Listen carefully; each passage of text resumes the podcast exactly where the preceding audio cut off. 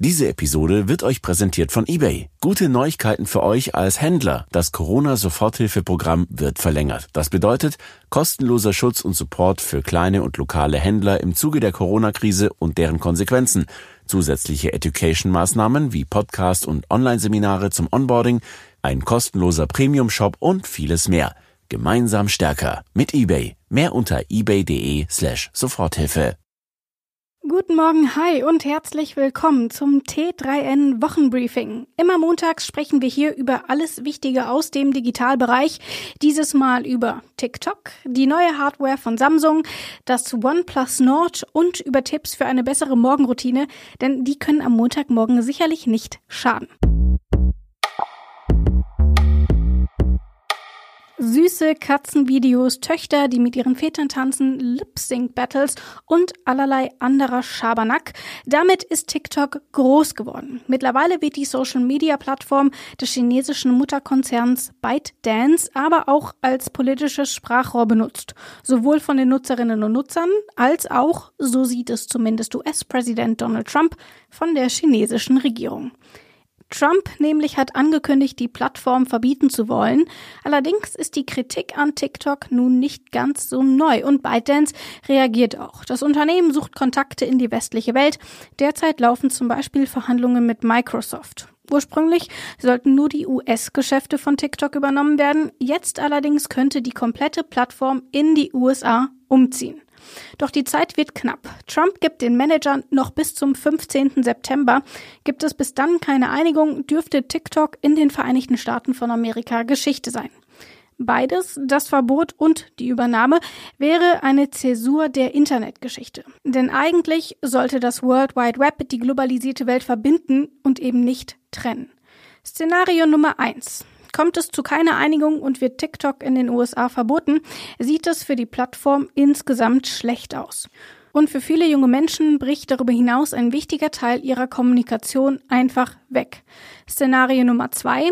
Einigen sich ByteDance und Microsoft und zieht TikTok tatsächlich nach Übersee, erstarren die Strukturen, die sich schon lange andeuten. Keine Plattform aus dem Westen wird je in China Fuß fassen können und selbst die erfolgreichsten chinesischen Entwicklungen haben im Internet der westlichen Welt keine Chance. Ob es auch eine dritte Lösung gibt, warten wir den 15. September ab. Sie wiegen jeweils etwa so viel wie eine einzelne Olive und sehen aus wie kleine Böhnchen. Wovon kann in einem Tech-Briefing da wohl die Rede sein? Na klar, es geht um die neuen Samsung Galaxy Buds Live.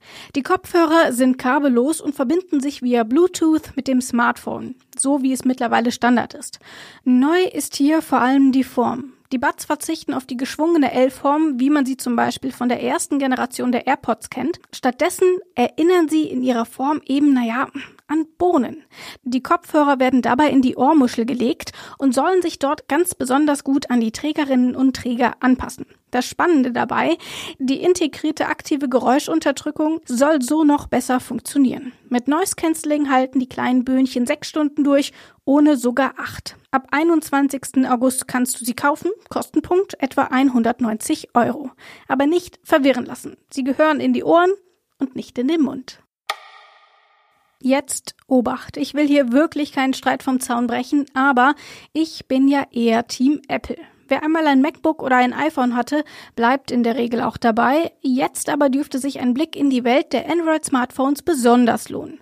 Das OnePlus Nord bietet nämlich für verhältnismäßig wenig Geld, 400 Euro kostet's, ein ordentliches Paket. 90 Hertz Display, 5G-Unterstützung, eine überzeugende Kamera mit immerhin 48 Megapixeln und Superweitwinkel sowie ein Snapdragon 765G für einen flüssigen Alltagsbetrieb. Wer es also doch mal mit einem Android Frieden versuchen will, wird hier sicher nicht enttäuscht. Mehr Infos dazu findet ihr auf t3n.de. Andreas Flömer hat's für euch getestet. Kennst du sicher? Du hast noch eben fünf Minuten, da kannst du noch schnell die eine Aufgabe dazwischen schieben. Sollte ja gar nicht so lange dauern, gleich geht's in den Feierabend. Aber denkste, aus fünf Minuten werden zehn, dreißig, sechzig. Alles doch irgendwie komplizierter als gedacht. Unterstützung für solche Situationen findest du jetzt unter der neuen Top-Level-Domain.new. Kurz ein Dokument in ein PDF konvertieren, einfach pdf.new im Browser eingeben und schon landet man auf der entsprechenden Webseite von Adobe. Das aber ist nur eine mögliche Anwendung. 199 weitere findest du unter t3n.de.